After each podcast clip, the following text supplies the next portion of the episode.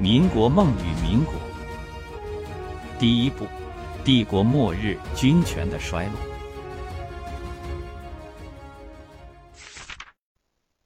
第五章：康熙的悲哀。凭借努尔哈赤的猛，爱新觉罗家族有了建设帝国的基础；凭借皇太极的能，爱新觉罗家族支撑的帝国模型初具雏形；凭借多尔衮的狠。爱新觉罗家族建立了一个新帝国，帝国模型完整。这是中华帝国史上的建国三部曲。但是，一个相对完美的帝国模型，还需要一位牛人，把帝国事业推上巅峰，也就是传说中的盛世，需要一个雄才大略的帝王做推手。那个人原本应该是顺治皇帝，只可惜他一直生活在多尔衮的阴影中，早衰。这个世界上有各种悲剧。没饭吃是悲剧，买不起房子是悲剧，找不到称心如意的对象是悲剧，雄心壮志不能实现是悲剧。但是还有一种悲剧，因为自身强势影响了历史走势，却起到相反作用。那是大人物的悲剧，也是康熙的悲剧。爱新觉罗玄烨生于一六五四年，天生具有王者气象。他有很广泛的兴趣，如打猎、读书、练兵、玩女人等等。一大堆杂七杂八的事儿，但他并没耽误个人修养。他是个很有魅力的男人，知识丰富，相貌帅气，谈吐文雅，风度翩翩而不失威严，且马背功夫了得。康熙的人生是胜利者的一生，连生孩子都比别人强。十四岁开始生孩子，六十多岁还在生，一辈子生了三十五个儿子和二十个女儿，甚为了得。从个人角度看。康熙的生命力极为旺盛，各方面素质均属一流。从帝王角度看，康熙仍然一流，因为他总是可以解决问题。康熙的悲哀在哪儿呢？先看看他的一生。帝王的层次，在康熙之前，中华帝国已经存续了将近两千年，王朝若干个，皇帝几百人，有些皇帝很成功。有些皇帝很失败，他们大概可以分成三类：很惨的一类，正常的一类，很牛的一类。那叫皇帝三重天，究竟属于哪一重，要看皇帝自己的实力和运气。很差的一类，在组织朝廷内部说话不算数，个人安全受到威胁。那种皇帝要么年龄太小，要么太懦弱。比方说曹家玩偶汉献帝。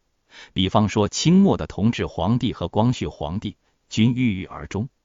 正常的一类，可以在组织内部正常执行权力，却不能完全掌控国家，对各种实力派无能为力。汉朝中后期，门阀尾大不掉；唐朝中后期，军阀尾大不掉；宋明两代，党争难处。很牛的一类，不仅能控制国家，还能开疆扩土，还能开创盛世。康熙的厉害之处在于，他的起点并不高，终点却很高。康熙即位时，清王朝处于上升期，需要伟大的帝王。但历史证明，伟大的帝王从来不好当。康熙继位时只有八岁，说话不算数，大权在满洲勇士、三朝元老、顺治的托孤大臣，看起来威猛无比的鳌拜手中。要说鳌拜想篡位，也很牵强。从鳌拜的立场看，他是摄政王，想要大权独揽，那是负责任的表现，是为老主人爱新觉罗家族鞠躬尽瘁，死而后已。鳌拜从没有想要威胁康熙本人，但是从康熙的角度看，老家伙大权独揽就威胁到了自己，必除之。实际上，鳌拜是被篡位，是一个雄才大略的皇帝成长道路上的牺牲品。康熙用一种巧妙的方式解决了鳌拜，拿回组织内部属于自己的权利。他很快发现自己还面临着更大的挑战，因为组织上有毒瘤。所谓毒瘤，也就是军阀。铁血大汉、雄劲的大唐，最后都倒在军阀手里。解决不了军阀问题，康熙睡不着觉。当初汉武帝要解决军阀，造成各种叛乱。明朝孝文帝要解决军阀，连皇位都丢了。这次轮到康熙，他的主要对手是吴三桂。俗话说，一将功成万骨枯。一代雄主诞生，则是功成之将骨枯之时。吴三桂对清朝的贡献，胜过满清任何一个王爷。康熙除鳌拜、废三藩，从个人角度看，都是刻薄寡思的表现；但从皇帝角度看，都有益于国家。所以，好皇帝不必是好人，如唐太宗李世民、明成祖朱棣。对康熙而言，平定三藩，相当于用八年时间把半壁江山重打一遍。打完之后，年轻的康熙铲除了所有反对者，彻底掌控整个帝国。中华帝国史上有一个规律：比较能干的皇帝，权威基本上都是通过战争赢得的。秦皇汉武唐宗宋祖莫不如此，元朝的忽必烈也是如此，明朝朱棣也是通过靖难把江山打一遍。也许康熙很早就看穿了那一切。所以不惜代价去消灭鳌拜和吴三桂，并不是为了消灭那两个老妖怪，而是通过打老妖怪，把权力牢牢攥在自己手中，实现真正的君主专政。唯有如此，才能把个人能量发挥到极限。何为明君雄主的胆略？这就是康熙再次验证了帝国时代的一个真理：权力来自于武力。以康熙当时的年龄，在今天估计还在电子游戏中以打怪为乐趣。康熙那年头没有游戏，就在现实中打掉那些老妖怪。玄烨、康熙、清圣祖，太牛了！平吴三桂死，康熙集权完毕，康乾盛世开始，向帝王第三重天迈进。第三重天，从传统角度看。康熙很接近中华帝国时代的理想君主，他拥有帝王第三重天，什么意思呢？八个字讲完：保境安民，开疆辟土。古往今来的帝王中，能做到这八个字的屈指可数。大家可以扳手指头数数，一只手就能数完。铲除鳌拜，消灭了他的个人威胁；搞定三藩，抹去了爱新觉罗家族的威胁。但是皇帝想要留名千古，最终还是要看为全国老百姓干了啥。比方说杨广，虽然也曾威风凛凛，最后也是一个耻辱。关于治国也没啥神秘的，无非是两点：对内和对外。对内还是之前那一套，继续减免税收，开垦荒地，增加耕地面积，让老百姓的日子好过点。无非是多干点活，约束一下官僚权贵阶层，少搞点特权，少贪腐一点，少祸害一点百姓。这些事情上，康熙干得很不错。他身体健壮，可以超负荷工作；他头脑清晰，眼光犀利，可以玩弄整个帝国权贵于股掌之间。而且他很有兴趣，很乐意去超负荷工作，很乐意和官僚权贵耍心机，所以国力蒸蒸日上。老百姓也过上了太平生活。至于对外，那就一点扩大帝国版图。之前由于国人热衷于武力选举，每次王朝更替之后，土地变化非常之大。元朝版图很大，但是非常短。盛唐时代地盘也大的惊人，但是在安史之乱之后大幅缩水。清朝版图在王朝史上能排第三，比元朝小，比盛唐小点。论实际控制力，清朝做的最好，控制了西藏和新疆，还控制了外西北和外东北。只有到晚清，才因爱新觉罗家族男人的退化而失去北方一部分领土。比起其他朝代，已经做得非常好了。如果像其他王朝那么搞法，中国今天不会有这么大。而版图的奠定，始于康熙，终于乾隆。集权完毕，康熙旺盛的精力和豪迈的才情无处宣泄，开始把眼光锁定在帝国边疆。汉武帝、唐太宗那些人之所以名垂千古，之所以赫赫武功，原因只有一个：开疆辟土，为中华民族开辟了更为广阔的生存空间。哪儿呢？宝岛台湾。台湾如今共和国的心病，在康熙时代是大清帝国的心病。谈到那个时代。就要涉及到郑成功，他是福建人，一辈子都在战斗。最有价值的部分是最后十六年赶走了荷兰佬，收复台湾，成为民族英雄。成为民族英雄的第二年，也就是一六六二年，康熙继位第二年，郑成功归天。那一切似乎预示着时代的转变。民族英雄郑成功留下这样一个问题：郑家是反清复明的，明朝已经完蛋，大清帝国取代了大明，郑家反而成了阻碍统一的割据者。问题总该解决，谁来解决呢？当然是帝国大当家，年轻的康熙皇帝。解决问题的方式有很多种，比方说温柔的方式，封王。吴三桂就是模范。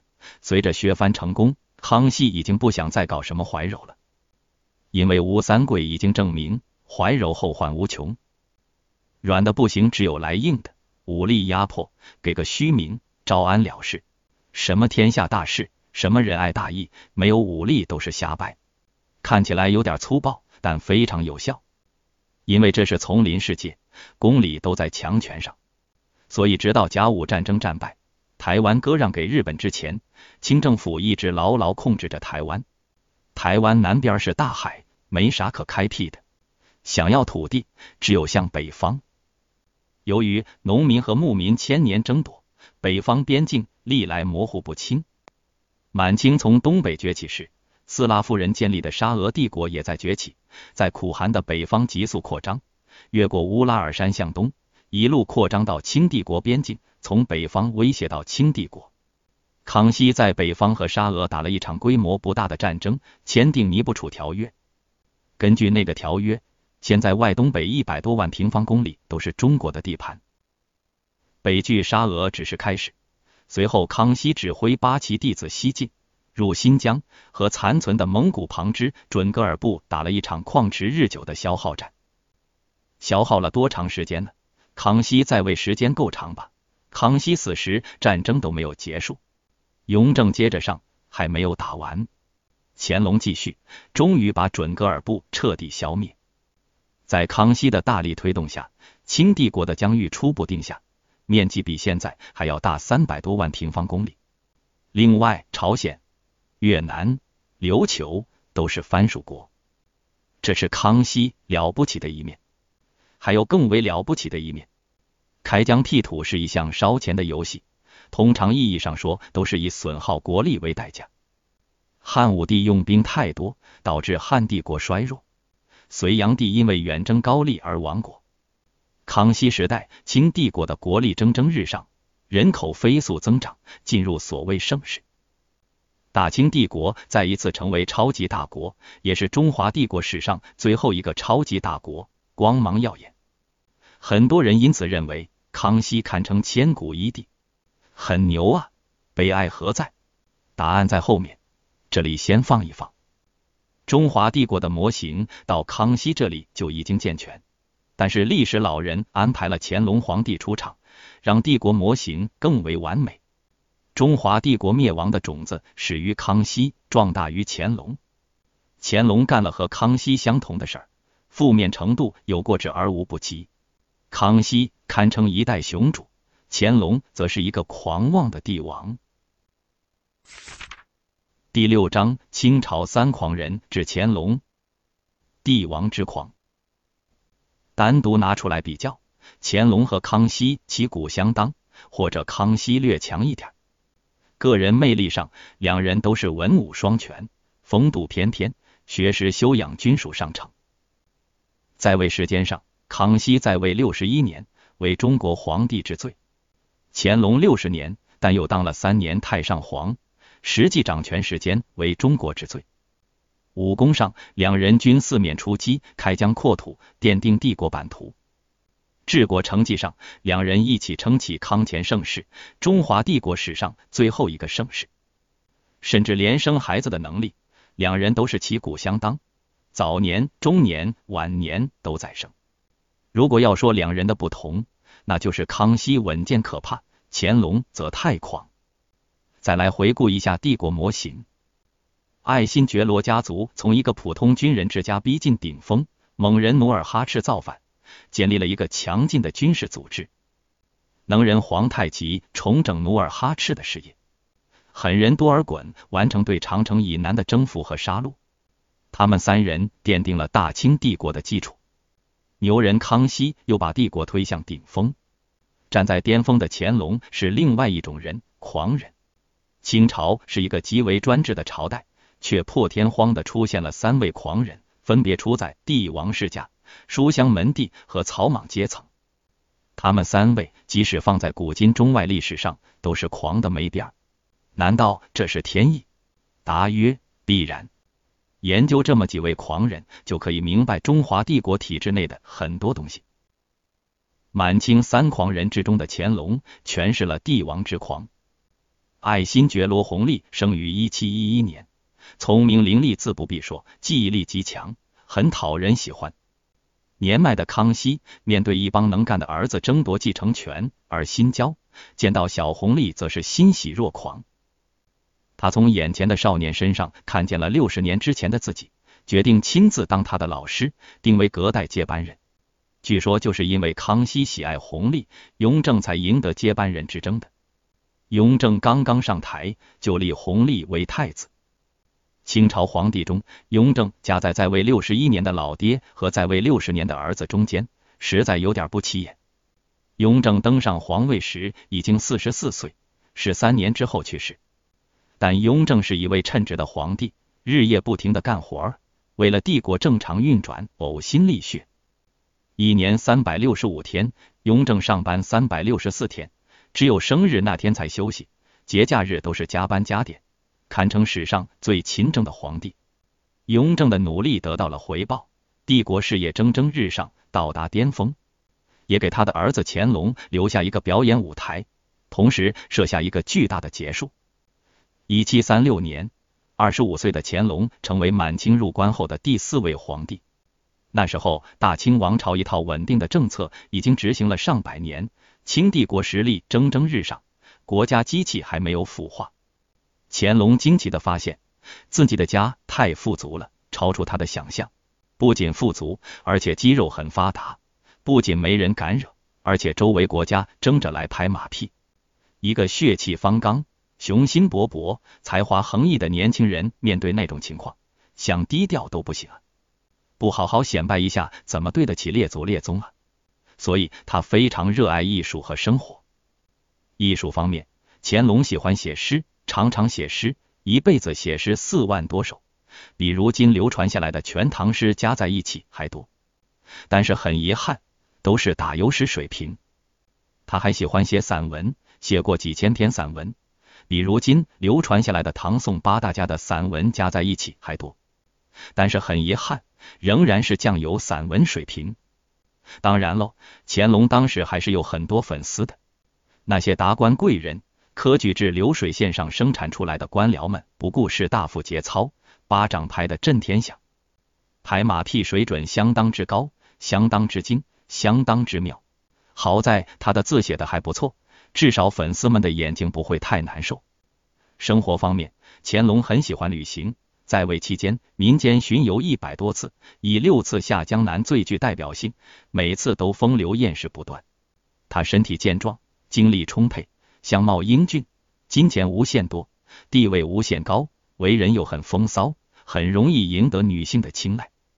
清朝帝王中，他的风流艳事最多。他还喜欢摆弄音乐。还喜欢画画，作为生活调味剂。如果换成别的皇帝干这么多不着边际的事，估计会被骂得狗血淋头。毕竟南唐后主李煜、宋徽宗赵佶也没有花费如此多的精力搞艺术。毕竟正德皇帝也没有乾隆玩的地方多。毕竟杨广也不见得有乾隆的女人多。但是乾隆之所以是乾隆，不是其他人。只因为他在玩、在享受的过程中，没有忘记本职工作，摆弄艺术和享受生活的同时，国家依然很健康。特别是乾隆前期，各种既定国策继续执行，国力上升到巅峰。而且乾隆很有魄力，为老祖先打翻的一干人翻案平反。代表人物就是多尔衮同志，当了将近百年的奸佞小人之后，终于在一次重见天日，得到应有的尊重。所有这一切都指向那个字——狂。什么叫帝王之狂？这就是把所有该做不该做的事情统统做完，而且不落骂名。可以说乾隆狂的可爱。乾隆狂到什么程度呢？他可以把一个奴才和珅养到富裕冠绝天下，可谓前无古人后无来者，独一无二的奴才。和珅生于一七五零年，比乾隆年轻三十九岁，父母早亡，是个苦命娃，家境并不富裕，差点流落街头。和珅后来拼命贪污，估计就跟早期贫穷有关，穷怕了。我们不禁纳闷，如此的和珅是怎么进入乾隆法眼的？除此之外，和珅还有其他特点，比方说长相非常英俊，举止非常潇洒得体。在此要谴责那些不负责任的清宫戏，基本上看不出和珅和乾隆的年龄差，演员简直就是在玷污和珅的形象。此外，和珅还有一身不错的武艺，俊美的表皮之下又多了阳刚之气。此外，和珅还非常有内涵，精通满汉、蒙古、西藏四种文字，还懂英语，不得了。和珅的人生巅峰之际，担任四库全书总裁，纪晓岚也是他的手下。此外，和珅还非常实用，记忆力很强，反应敏捷，会办事，在乾隆身边。可以担任翻译、秘书、咨询专家等多种职务。此外，也是最重要的，和珅很懂得揣摩乾隆的心思。乾隆喜欢舞文弄墨，摆弄诗词文章和书法。和珅为了迎合乾隆，下了不少苦功，达到了和乾隆差不多的水平。乾隆看见英俊潇洒、多才多艺、聪明伶俐的和珅，如同看见年轻的自己。人老了总会怀旧，乾隆喜欢和珅。就如同怀念自己的影子，所以才会对和珅百般溺爱纵容，比对自己亲儿子还好。因为乾隆的几个儿子都是老实本分的王爷，和乾隆一点也不像。对狂妄的乾隆而言，和珅除了是他的影子，还是他的知音。谁不渴望有知音呢？普通人还想要知音呢，何况帝王？自古帝王多寂寞，俞伯牙和钟子期之间的故事早已是千古佳话。即使是一心报国的岳武穆，夜半醒来还填词叹曰：“欲将心事付瑶琴，知音少，弦断有谁听？”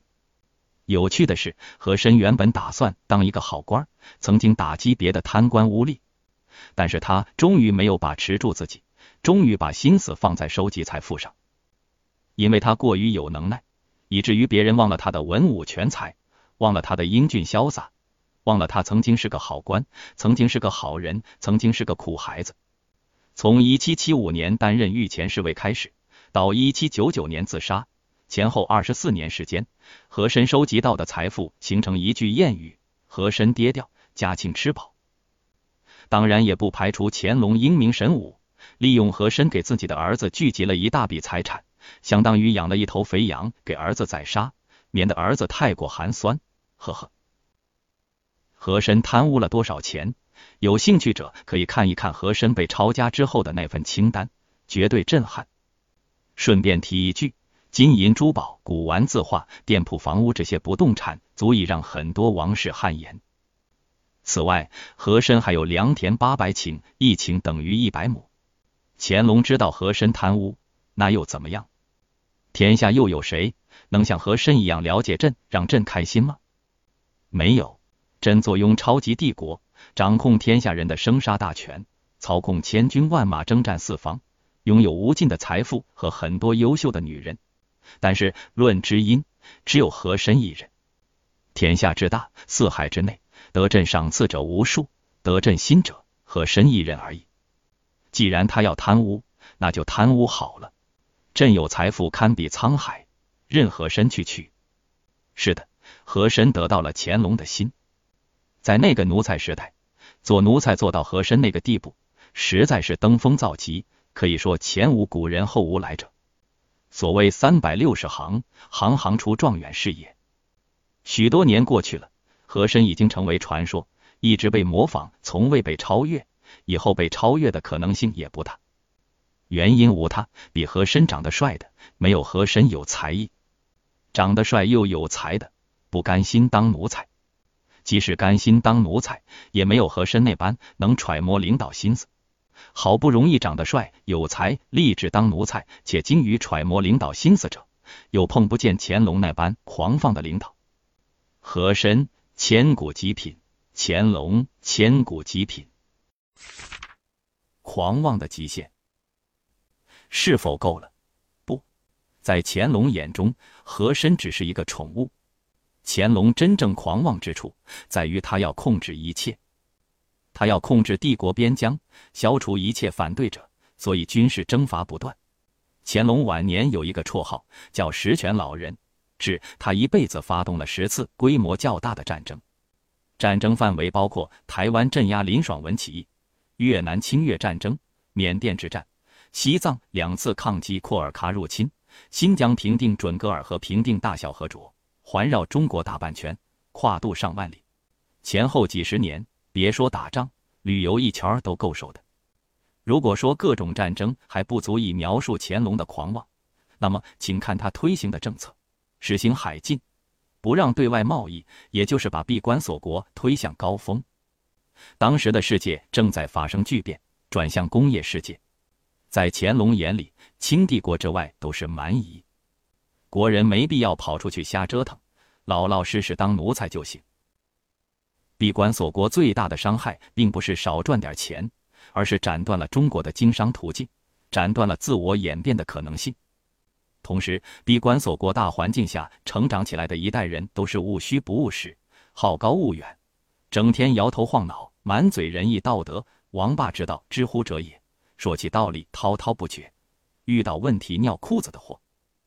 几十年之后，他们登上帝国舞台，成为传说中的精英，然后在鸦片战争中上演了一幕幕丑陋的历史剧。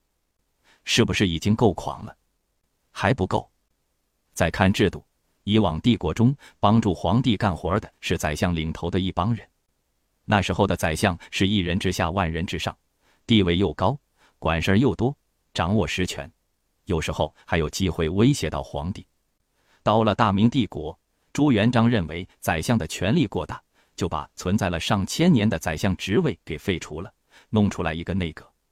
内阁虽然管实权，但级别不高，而且人数增加了，权力分散，加强了皇帝集权。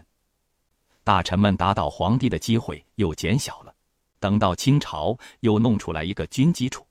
军机处是雍正捣鼓出来的，本来只是负责对西北用兵的决策，便于乾纲独断。